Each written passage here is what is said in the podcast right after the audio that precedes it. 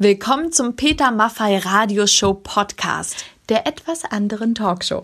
Diesmal zu Gast in Peters Red Rooster Studios Michael Patrick Kelly.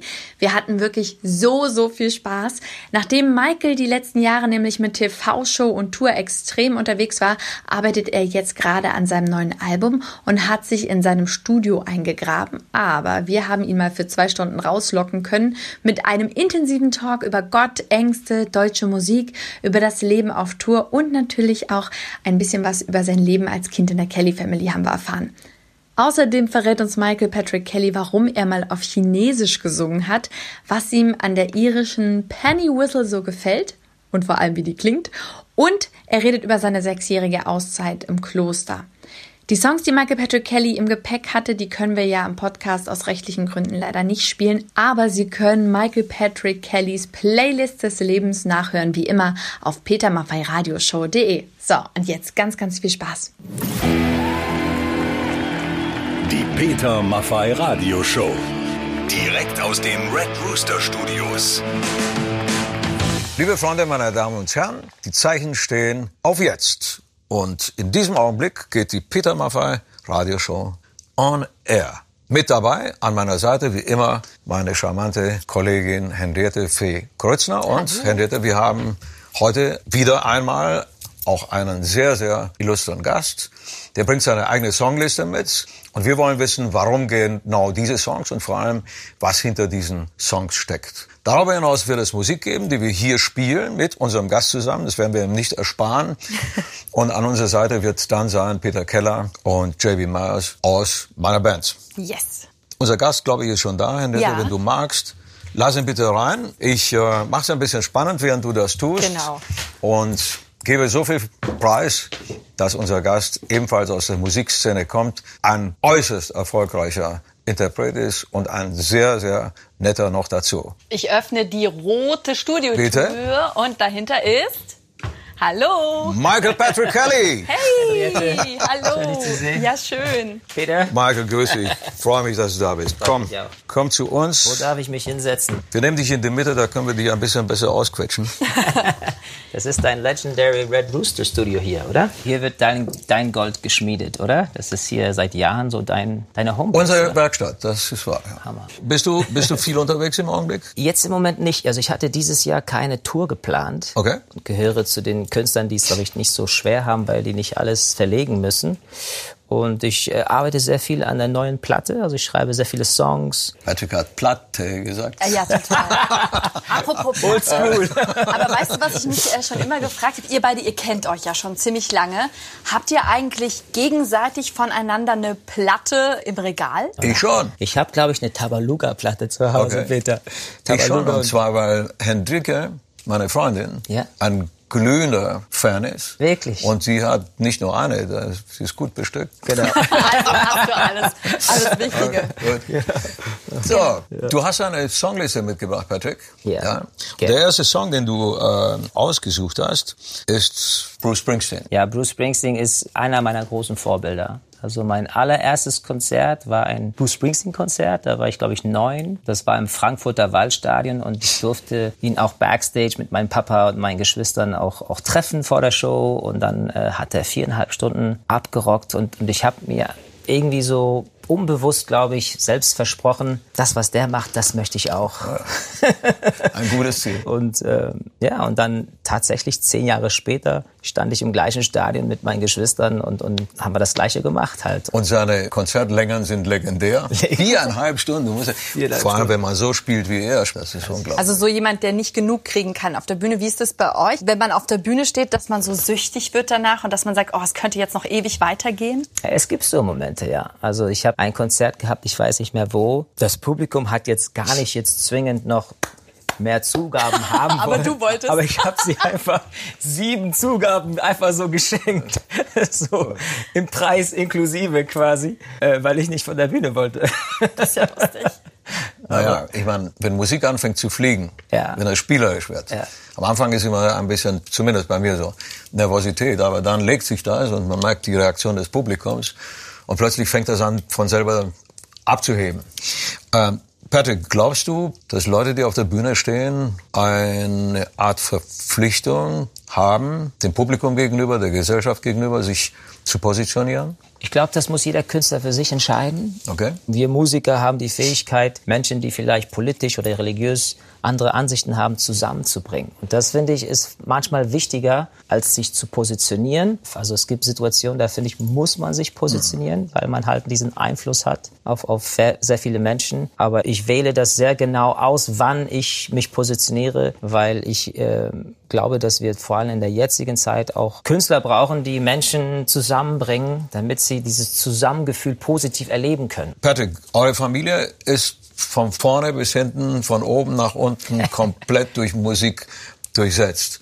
Wie, wie kam es denn eigentlich dazu? Das war die Vision meiner Eltern. Also mein Vater und meine Mutter wollten ähm, ja dieses, diesen Traum von einer singenden Familie, die auch die Welt bereist im Doppeldeckerbus. Ähm, einfach leben. Also mein Vater liebte die Freiheit und, und, und dieses Unterwegssein, nicht an einen Ort festgebunden, das war so sein Ding. Und, und erst war es ein VW Bulli, dann wurde es ein englischer Doppeldeckerbus, irgendwann wurde es ein... Hat ein, er ihn auch gefahren? Er hat ihn auch gefahren. und dann, und dann wurde es noch ein Hausboot, das ist, weil die Kinder wurden ja immer größer, da ja. braucht man mehr Platz. So und ähm, ja, das war seine Vision. Er wollte mit seiner Frau und seinen Kindern einfach äh, reisen, Musik machen und ähm, diese Vision ist, glaube ich, auch aufgegangen. Was ist das für ein Gefühl, wenn man zehn Jahre jung ist? Man geht da raus, die Leute flippen aus. Ich habe es geliebt. Ähm, ich durfte nicht immer mit, weil als Kind darfst du ja nicht mehr als maximal zwei Stunden pro Tag arbeiten. Für mich war es aber keine Arbeit. Also es war für mich Abenteuer. Und deswegen habe ich mir immer so so Sachen einfallen lassen, so Show-Einlagen, wo ich zum Beispiel die Stimme von ähm, Louis Armstrong als kleiner Knirps imitiert habe oder irgendwelche Ideen, die ich mir immer einfallen ließ, damit ähm, ich unverzichtbar wäre. Ich wusste, wenn ich so gute Show-Einlagen mache, dann werden die mich immer mitnehmen. Und das hat dann auch geklappt. Sehr schlau. Cooler Trick. Michael Patrick Kelly, heute zu Gast in der Peter Maffei Radio Show. Übrigens, die ganze Playlist packen wir natürlich auf die Peter Maffei Radio Show.de Seite. Da kann man sich die ganze Liste nochmal anhören. Stehst du gerne früh morgens auf? Eigentlich nicht. Nein. Ich bin ein Morgenmuffel. Echt? Und man sollte mich morgens besser nicht ansprechen, wenn man wichtige Entscheidungen braucht. Ja. Wann schreibst du Songs? Meistens nachts. Ja? Ja. Oder ganz früh morgens. Also es kommt wirklich vor, dass ich in den frühen Stunden, wo man so im Halbschlaf ist, so kurz vorm Wachwerden, da habe ich oft so eine Melodie im Ohr. Und dann nehme ich das auf und dann äh, höre ich mir das ein paar Stunden später nochmal an und denke so, oh, das, das lohnt sich das, da arbeiten wir jetzt noch weiter dran. Ist es schon vorgekommen, dass du einen Einfall hattest und den dann wieder vergessen hast? Ja, und dann, das ist sehr ärgerlich. das, ist, das ist sehr ärgerlich. Ich schwöre dir, es, ich, ich habe mich einige Male so geärgert. Das glaube ich. Das wenn irgend so ein Einfall da war und, und du sagst, singst du die ganze Zeit und sagst, das habe ich hundertprozentig drauf, dann schläfst du eine Nacht drüber oder ein paar Stunden nur, wachst auf, vergiss das Ding. Sag mal, wie ist denn das bei euch beiden? Äh, schreibt ihr Noten auf oder, oder spielt ihr nach Gehör? Also ich schreibe keine Noten, ähm, ich mache alles nach Gehör. Und Peter, du? Ich wünschte, ich würde Noten schreiben, dann würde ich es meinen Bandmitgliedern, wenn wir zusammenspielen, sehr viel leichter. Ja, mir geht's genauso. Ja, dann kommen wir jetzt wieder zu deiner Songlist. Wir sind ja ganz gespannt. Du hast ganz viele Songs mitgebracht, die dein Leben begleitet haben. Äh, und da haben wir jetzt den nächsten Song, nämlich The Eagles, Hotel California. Erzähl mal. Also Hotel California ist eine Zeit lang der Song gewesen, äh, der mich morgens wach gemacht hat. Ich und meine vier Brüder, als wir im Doppeldeckerbus unterwegs waren, hatten oben unsere Betten und äh, der erste, der wach wurde, musste auf Play drücken und dann kam Hotel California von den Eagles. Und das heißt, ich glaube, über eineinhalb Jahre bin ich jeden Morgen mit diesem Song wach geworden. Du hast damals ja unglaublich lange Haare gehabt. Aber ich habe ja auch lange Haare. Ich muss dich trotzdem mal fragen. Ich habe mich immer gefragt als Kind, wie pflegst du die? Wie, wer schneidet dir die Spitzen, dass du solche Haare hattest? Wie war das früher? Mein Vater, ich glaube, sein Vater war äh, Barber. Also ähm, mhm sagt man das auf Deutsch? Äh, also eine Art Friseur. Friseur, ja. genau. Und, und samstags kam der Bürgermeister und der Sheriff und der Dorffahrer alle zu ihm und da wurde die Dorfpolitik gemacht und dann wurde hier und überall geschnitten. Deswegen hat mein Vater nicht nicht da, aber ich glaube, äh, mein Vater hat das wahrscheinlich von seinem Vater einfach äh, gelernt, wie man Spitzen schneidet. Peter, jetzt, weil wir mal beim Thema sind Haare bleiben. Aber ich habe auch nicht so lange Haare. Äh, also. Ja, aber du hast ja, bist ja trotzdem, du hast ja schon eine richtige Frise, muss man ja auch sagen. Pflegst du die oder bist du eitel oder nicht? Klar bin ich eitel. Ich glaube, das ist jeder in einem gewissen Maß. Die Frage ist nur, wenn einer die Eitelkeit bestimmt, dann fängt es an, bedenklich zu werden. Ja. Aber in den Spiegel zu gucken, das macht doch jeder. Der Peter, das, das können wir jetzt leider nicht, aber der Peter kann einen ganz tollen Trick mit seiner Haarbürste, der wirft die nämlich immer nach oben. Den führe ich nachher. Den führst du nachher vor, dann, dann Vor, macht die ein okay. Looping und dann fängt er die auf und dann zieht er sie so durch die, durch die Wow. so Elvis Presley-mäßig ganz cool durch Elvis die hat Haare. das mit dem Kamm gemacht. Ja, wir haben ja eine kleine äh, Geschenkeaktion. Wir haben Yes. ja hier so eine, so eine eingerichtete Wand. Guck mal, da haben schon der eine oder andere hat schon sein Geschenk dagelassen. Und wir hatten dich ja gebeten, auch was mitzubringen. Hast du denn dran gedacht und was Kleines mit? Ich habe ein Geschenk dabei, beziehungsweise zwei. Ich bin sehr gespannt. Also ich habe hier einen Tourrucksack mitgebracht. Das, Ah. ist, äh, das hat nur meine Band und meine Crew. Da ist noch eine Zahnbürste drin. Nee. Nein, in diesem riesen Rucksack, müssen wir kurz beschreiben, das ist ein, ein ziemlich großer, äh, dunkler Rucksack. Ja. Du kriegst alles rein. Äh, und ich habe eine Sache äh, drin gelassen. Und das ist äh, eine Irish Penny Whistle. So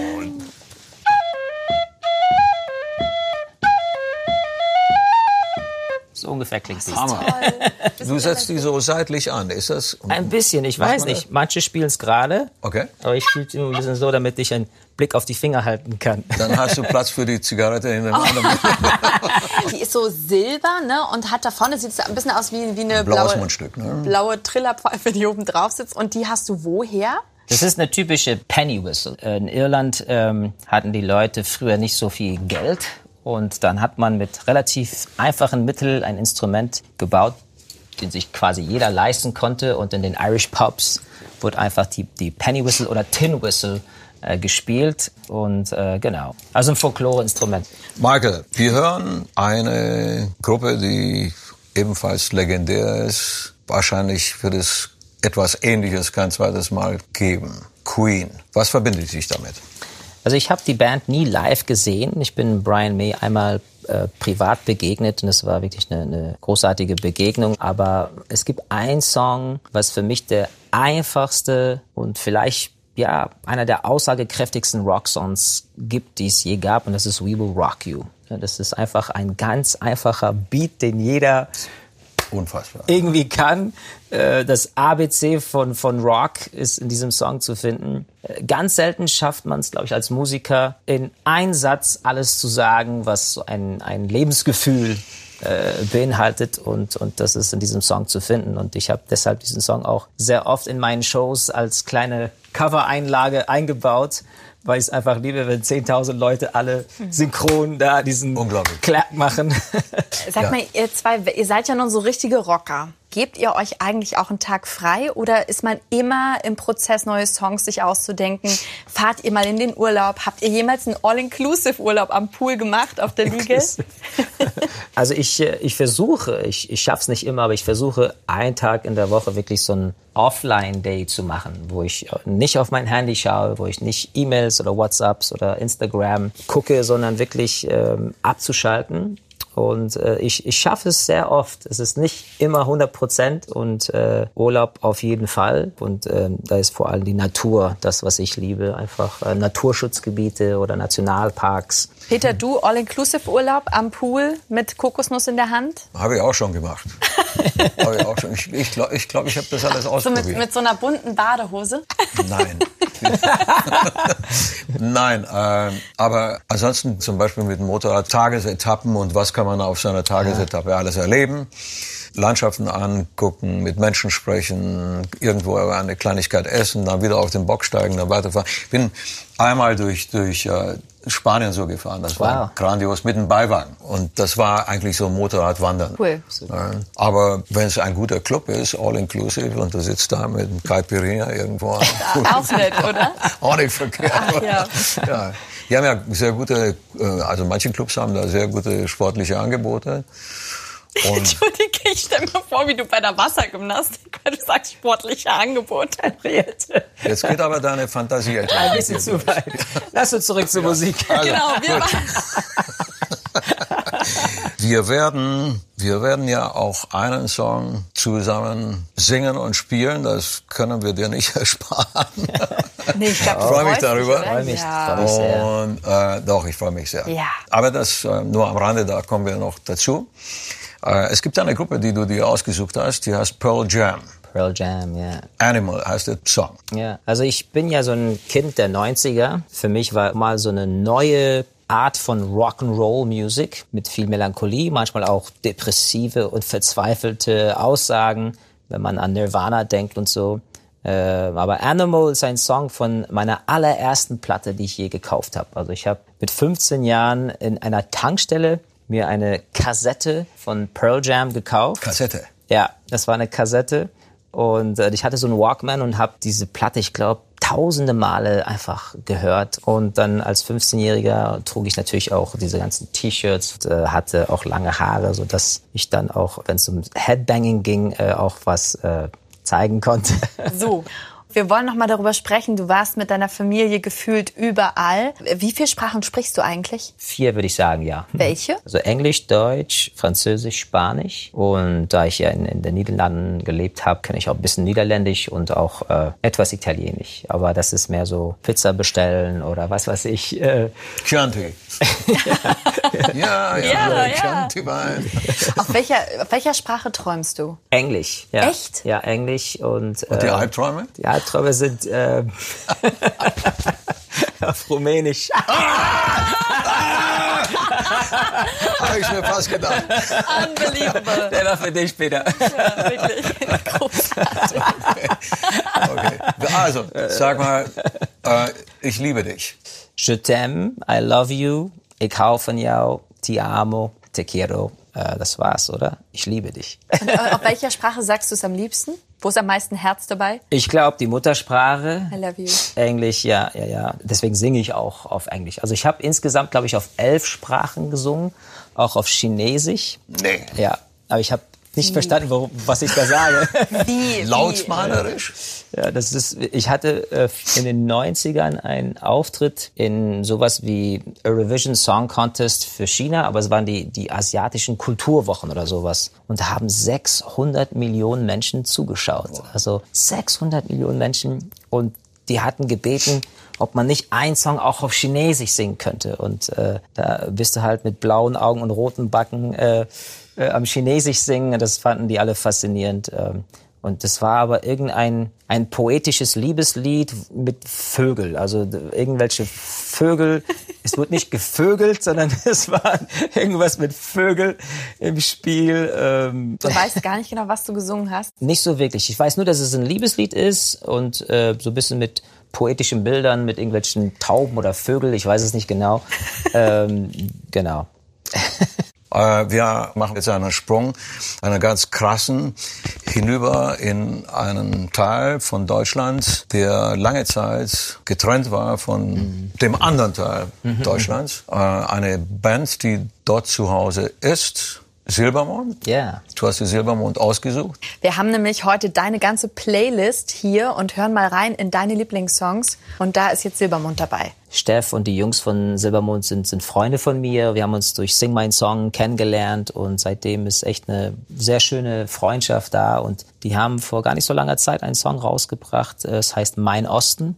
Und mit diesem Song haben die es, finde ich, in dem Text äh, großartig gemacht, weil sie, ähm, weil sie in Dialog gehen und nicht in Opposition. Ihr seid die Bösen, ihr seid scheiße, wir machen es richtig, sondern lass uns darüber reden, lass uns gucken, wo wir uns verstehen können. Äh, Brücken bauen statt Keile. Genau das, genau das. Wenn du die augenblickliche Situation dir vergegenwärtigst, Patrick, wo steht unsere Gesellschaft? Gehen wir nach vorne, bleiben wir stehen oder vielleicht sogar schrittweise zurück? Also ich glaube, ich würde erstens das Positive gerne beleuchten, ähm, weil ich komme ja viel rum und es gibt viele, viele Länder, wo das absolute Chaos herrscht, also wo keine Demokratie vorhanden ist. Und ähm, da bin ich in Deutschland, finde ich, noch an einem der guten Orte, wo viel Positives und Gutes politisch gesehen passiert. Nichtsdestotrotz ähm, nehme ich eine Gefahr unserer Demokratie wahr und auch Tendenzen, die sehr ja, polarisierend sind, sehr sehr spaltend sind, die mir Sorge machen. Ich kann verstehen, dass es für Deutsche schwer ist, sich irgendwie so zu, zu artikulieren, wo man nicht sofort entweder da landet oder da landet. Also ich denke, es gibt zum Beispiel in der Politik, finde ich, ganz wenige, die es schaffen, wirklich die Probleme zu erläutern auf eine differenzierte Art und Weise. Ich finde den Altbundeskanzler Helmut Schmidt zum Beispiel hat es großartig geschafft. Er hat gesagt vor, ich weiß nicht wie vielen Jahren,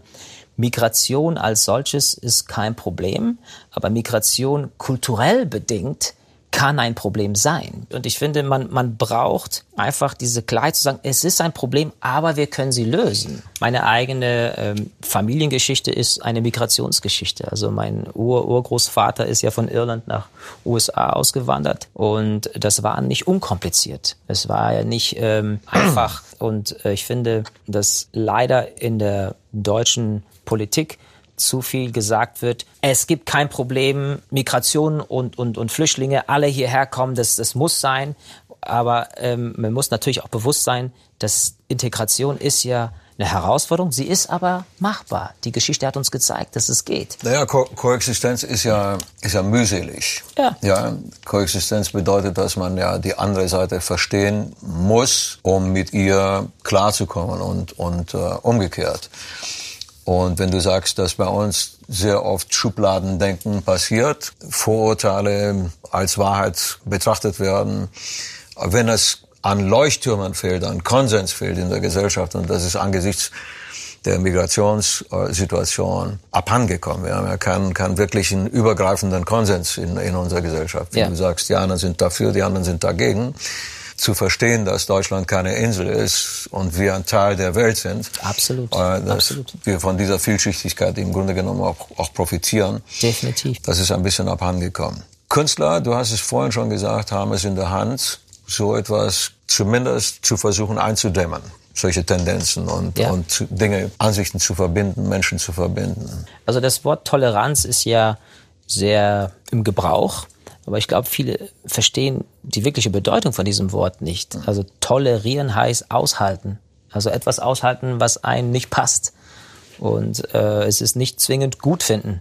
Aber wenn wir Toleranz wirklich ernst nehmen, dann müssen wir die Unterschiede aushalten, die uns unangenehm sind und bestenfalls mit denen noch ins Gespräch gehen, also Dialog führen. Und ähm, ja, das ist, was ich auch als Künstler versuche, in meinen kleinen Bereichen dieser Gesellschaft mhm. zu tun. Also der Song ID zum Beispiel äh, behauptet nicht die Antwort zu haben, aber es ist ein Vorschlag, dass man einfach über äh, Identität, kulturell bedingt oder was auch immer, ähm, also Unterschiede sind ja auch äh, ähm, Bereicherung. Absolut. Du hast was unglaublich, wie ich finde, und du, Peter, garantiert auch was ganz Tolles geschaffen, nämlich die, die Peace Bell, die Friedensglocke. Erzähl mal, was du da gemacht hast. Äh, ich habe vor einigen Jahren einen Artikel gelesen, in dem drin stand, dass äh, im Ersten und Zweiten Weltkrieg ähm, über 150.000 Kirchenglocken beschlagnahmt wurden, um ähm, diese Metalle einzuschmelzen, um dann Waffen herzustellen, also Granaten und äh, Bomben jeglicher Art. Und ähm, das fand ich so, so abgefahren und, und schlimm, dass ich in dem Moment einfach die Idee hatte, wie wäre es, wenn man diesen Prozess einfach umkehrt. Also wir nehmen jetzt Kriegsschrott und schmelzen das ein und bringen diesen alten friedlichen Klang zurück. Mhm. Also ein friedlicher Klang, der Menschen zusammenbringt und, und zum Innehalten führt. Und bei all meinen Konzerten habe ich immer so eine Schweigeminute, eine Friedensminute.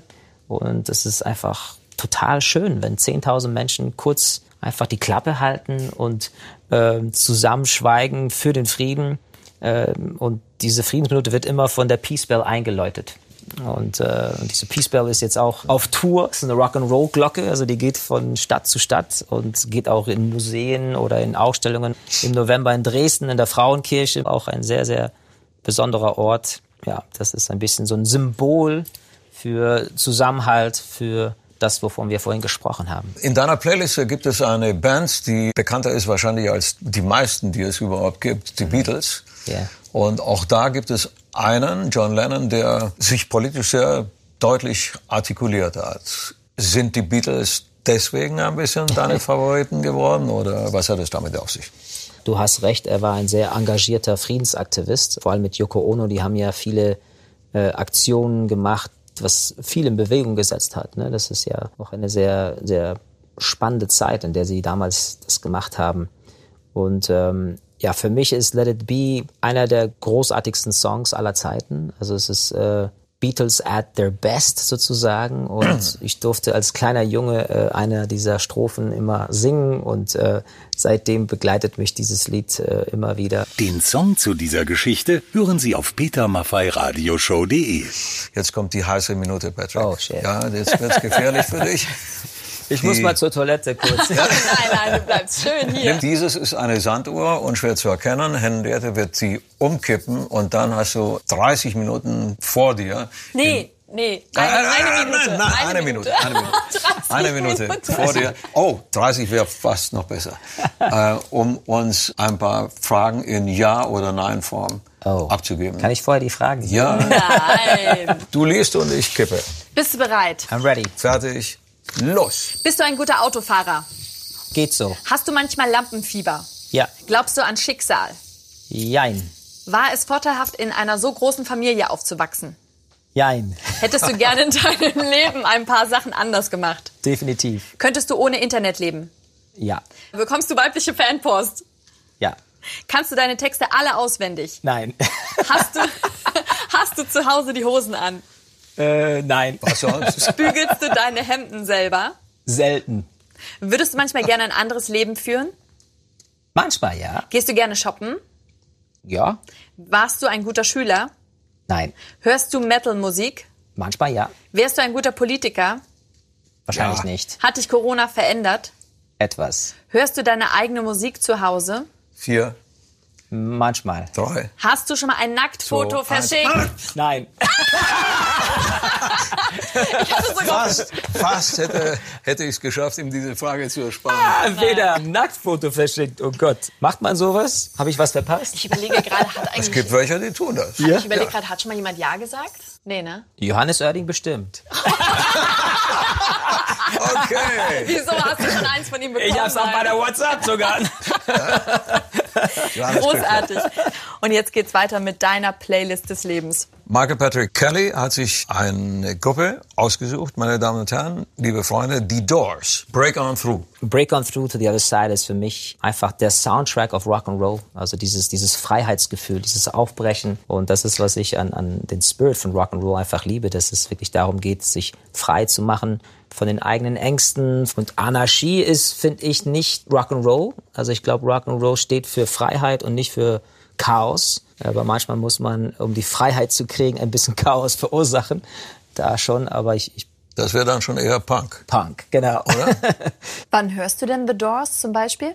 Also ich, ich höre sehr gerne, ähm, wenn ich zum Beispiel male oder zeichne, dann, dann äh, hau ich da die alten Klassiker rein. Und ähm, dieses Lied, The Break On Through to the Other Side, hat tatsächlich ähm, ein Bild inspiriert, weil ich irgendwie dachte so, wenn man dieses Gefühl und diese Aussage irgendwie in ein Bild verpacken müsste, wie würde das aussehen? Und dann habe ich da einfach so ein, so ein Mannequin, wenn man so will, ähm, gezeichnet. Ähm, und, und oben hat man verschiedene Gesichter, die die verschiedenen Stimmen symbolisieren sollen, die einen davon abhalten wollen, in die große Freiheit zu gehen. Oder so, ah, das ist zu gefährlich, oh, du riskierst zu viel. Oder nee, lass mal lieber auf Nummer sicher gehen. So die ganzen Zweifler, die ganzen äh, Angsthasen, die einen oft aufhalten, Dinge zu tun, die man vielleicht tun sollte. Und ich glaube, das ist ähm, ja eine eine Sache, die auch junge Leute vielleicht heute betrifft. Also es, ich glaube, es wäre gut, wenn wir ein bisschen Rock'n'Roll an den jungen Mann und an der jungen Frau bringen könnten, weil sehr viele Kids folgen irgendwelche Instagram-Seiten und glauben, das ist, das ist so, was man heute sein muss. Ne? So, so muss man aussehen, so mu- muss man sich verhalten.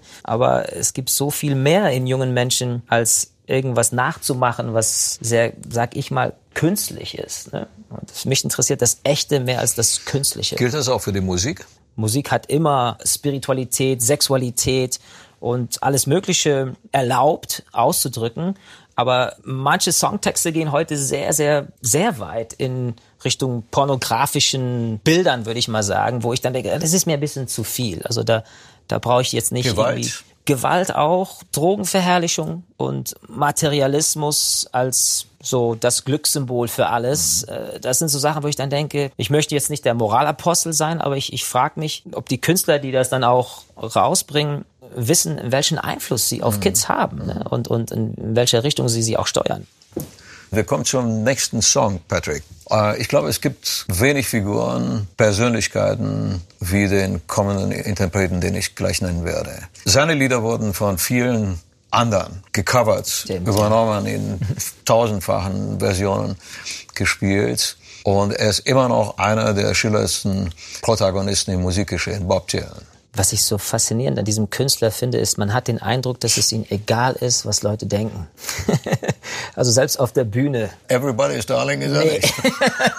So, und das, das fängt mit seiner Stimme an. Es gibt viele Leute, die seine Stimme gar nicht mögen. Und, und trotzdem hat er so unfassbar großartige Songs geschrieben. Er muss kein People-Pleaser sein. Er muss nicht eine Stimme haben, die alle irgendwie toll finden, ähm, weil der einfach genial ist in dem, was er macht.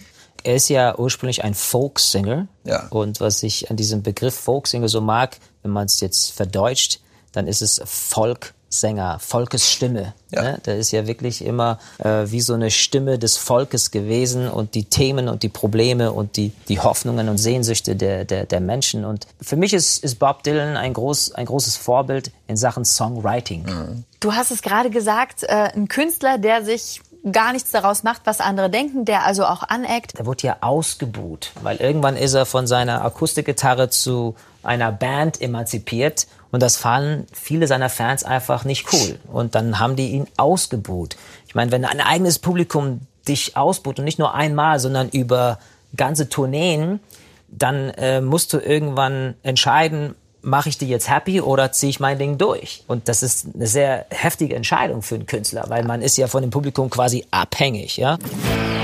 Die Peter Maffei Radioshow. Ähm, Kloster. Wo? Frankreich. Frankreich. Burgund. Da, wo es guten Wein gibt. ja, das ist Messwein. unter anderem, Oh, ja, ja. unter anderem. Ja. Also, Aber ich glaub, so habt ihr die Zeit verbracht. Sechs Jahre lang. Ja? Sechs Jahre, du warst sechs Jahre im Kloster. Ich meine, das ist wirklich immens. Wie bist du zu dem Punkt gekommen, überhaupt zu sagen, ich gehe ins Kloster und ich äh, begegne mir selbst mit allem, was dazu gehört und was ist dann passiert? Drei Fragen auf einmal. Ja. Ich will es wissen. Ich gebe dir dann 20 Antworten auf Ja, drei los Fragen. geht's. Ähm, das Ganze fing so mit Anfang 20. Da hatte ich, was man vielleicht eine Lebenskrise nennen könnte, wo ich wirklich äh, diese ganz existenziellen Fragen des Lebens mir selber gestellt habe. So, so, wer bin ich? Was ist der eigentliche Sinn des Lebens? So, und, und, und was passiert nach dem Tod, wenn wir hier sterben? Äh, Sind wir nur Materie und, und werden von den Würmern da aufgefressen oder, oder gibt es sowas wie eine Seele oder einen Geist, der weiterlebt? Und wenn ja, wo und was? Und also diese philosophischen Fragen, die haben mich wirklich interessiert. Und dann habe ich angefangen, in Religionen zu buddeln. Und das war eine Suche, die ging so drei, vier Jahre lang, vielleicht sogar fünf. Und ich habe dann auch so ja, so Pilgerreisen gemacht, wie Harpe Kerkeling. So. Und, und dann habe ich mich natürlich auch so langsam in Klöster gefunden, wo ich dann drei Tage so einfach äh, Stille oder äh, Gebet, Meditation getestet habe, so Schnupperkurse. Und ich fühlte mich immer sehr wohl und sehr geborgen und sehr friedlich da. Und dann habe ich angefangen, Gebet in meinen Alltag einzubauen. Wie Zähne putzen und äh, ich glaube, dass es da eine unsichtbare Gegenwart gibt von ein, eine, einem liebenden Gott. Und äh, ja, und, und diese Liebe bin ich irgendwann auch in der Klosterzeit begegnet und das hat meinen ganzen Sinn und, und, und, und Lebensglück einfach ähm, voll gemacht. Was vorher leer war, also diese Sinneskrise, diese Leere, die wurde dann gefüllt, nicht mit materiellen Dingen, also nichts, was man im Supermarkt kaufen kann. Und, und das hat mich einfach zu diesem Kloster-Lifestyle so hingezogen. Und irgendwann wollte ich nur noch das und habe dann Musik, Familie, alles, was Partnerschaften betrifft, äh, einfach gesagt, nee, ich, ich mache jetzt was anderes. Wie fand deine Familie das? also es gab einerseits, ähm, hat man sich für mich gefreut, dass ich etwas für mich selber tue und andererseits war man natürlich wegen dem Kollektivprojekt sehr besorgt, weil ich war ja der musikalische Chef, der, der Hauptproducer dieser Band und alle waren so, oh Gott, wie soll das denn ohne ihn jetzt weitergehen? Aber es gab auch ein, zwei meiner Geschwister, die das gar nicht gut fanden und das auch immer wieder äh, gesagt haben. Und selbst als ich im Kloster war, noch äh, manchmal sagten, ich hole dich da raus und ich komme vorbei und ich hole dich raus. Äh, ich glaube, das war vielleicht Ausdruck von Liebe, weil man auch jemand in gewisser Weise verliert. Wie war das? In dieser Klosterzeit hat man ja viele Stunden stilles Gebet und Meditation pro Tag. Und ähm, ja, da begegnest du dich selbst. Ähm, und da ist manches schön und äh, vieles nicht so schön. ähm, es ist sehr schwer, im Hier und Jetzt zu sein, weil man als kreativer Kopf auch Inspiration hat. Ne? Und ähm, die konnte ich dann als Mönch nicht immer nachgehen. Weil du hast ja so ein Live-Rhythm und um zwölf wird gebetet, um eins wird gegessen und dann wird getöpfert und mittwochs wird Fußball gespielt und Samstag wird geputzt und und das sind so ganz erdende Dinge gewesen, die mir auch gut getan haben. Also, dass nicht jetzt immer ein Tourmanager mir einen Tee bringt oder die, die Klamotten wäscht, sondern dass du selber irgendwie putzen musst oder Kartoffeln schälen. Das, das tat gut. Also, und auch, wir waren ja 60, 70 Mönche aus 25 Nationalitäten. Total friedlicher Ort, äh, sehr fröhlich auch. Also, man hat ja oft vom Kloster so ein so ein Bild von äh, im Namen der Rose, ne? sehr so, so düster und, und das war genau das Gegenteil. Es war sehr, sehr jung, viele junge Typen in meinem Alter, die alle wegen dem gleichen Grund da waren. Die hatten Sehnsucht nach mehr, mehr als das, was die Welt zu bieten hat. Ist diese Sehnsucht nach mehr auch der auslösende Faktor gewesen, von dort wieder zurückzusteigen?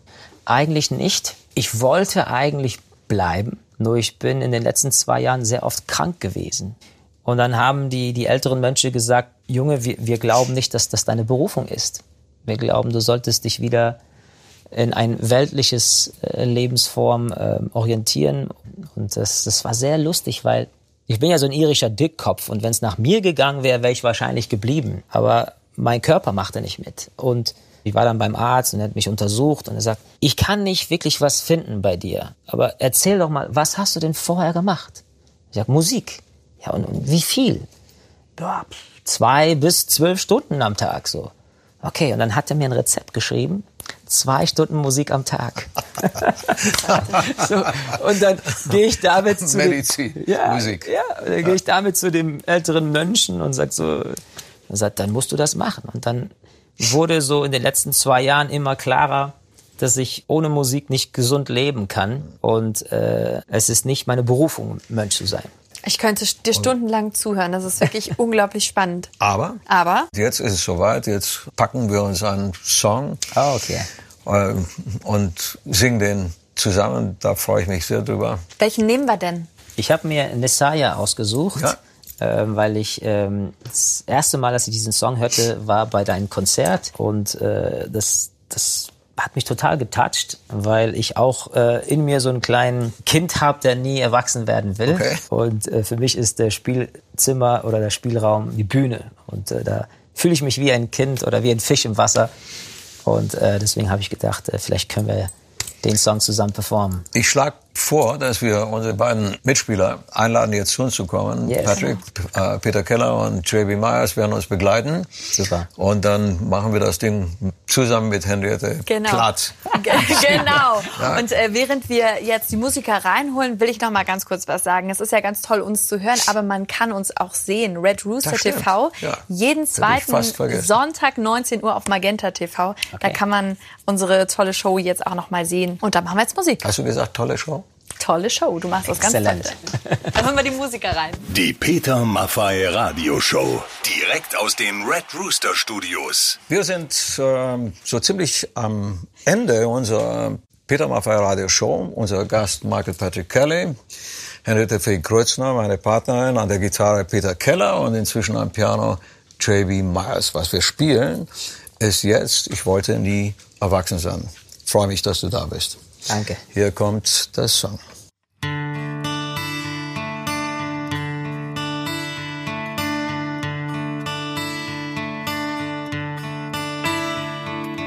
Wollte nie erwachsen sein, hab immer mich zu Wehr gesetzt.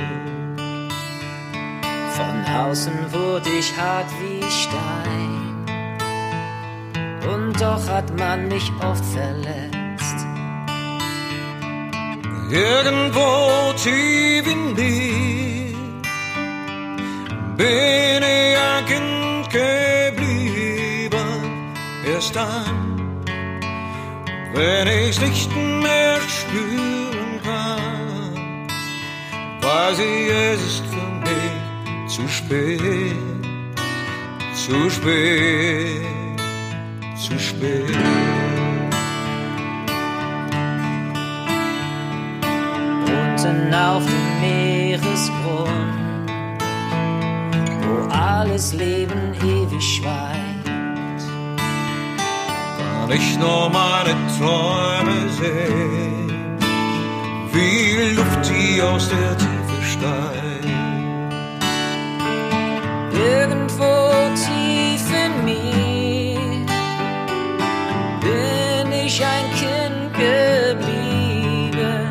Erst dann, wenn ich's nicht mehr spüren kann, weiß ich, es ist für mich zu spät, zu spät,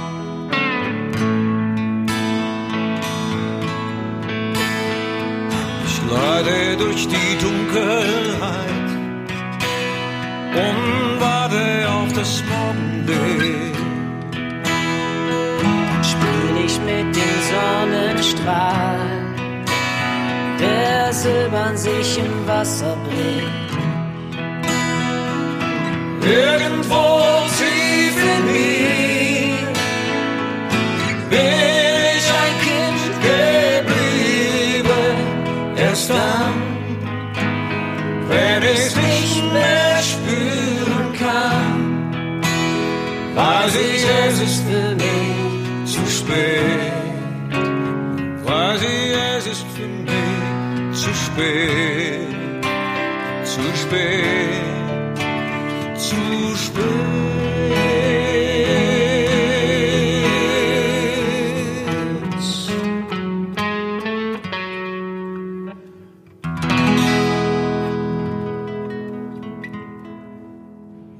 Das, liebe Freunde, waren Peter Keller, Chevy Myers, Henriette Fee-Grützner und unser großartiger Gast Michael Patrick Kelly. Schön, dass du da warst. Thank you, Peter. Bleibt uns gewogen, bleibt uns äh, treu und äh, gut gelaunt und vor allem gesund. Wir sehen uns bald wieder. Dann mit einem anderen Gast und mit seiner Songlist, über die wir uns dann unterhalten werden. Bis bald. Alles Gute. Die Peter Maffay Radioshow. Direkt aus den Red Rooster Studios.